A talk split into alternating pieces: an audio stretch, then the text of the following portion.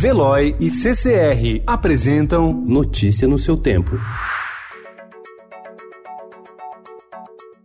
Olá, sejam todos muito bem-vindos. Hoje é segunda-feira, dia 25 de novembro de 2019. Eu sou o Cadu Cortez, ao meu lado, Adriana Simino. E estes são os principais destaques do jornal O Estado de São Paulo.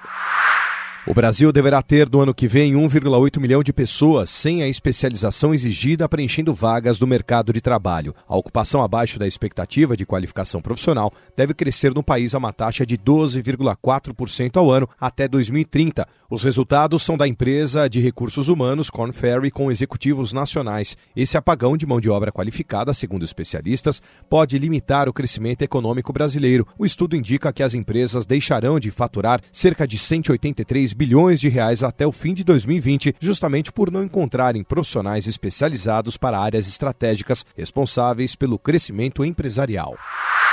Depois da conquista épica da Libertadores, o Flamengo sagrou-se ontem também campeão brasileiro por antecipação, com 81 pontos, faltando quatro rodadas após a derrota do Palmeiras para o Grêmio por 2 a 1. Desde cedo, uma multidão de flamenguistas foi às ruas do Rio para receber os campeões da América que retornavam de Lima. A festa da torcida no centro do Rio de Janeiro, porém, terminou em conflito violento com a polícia.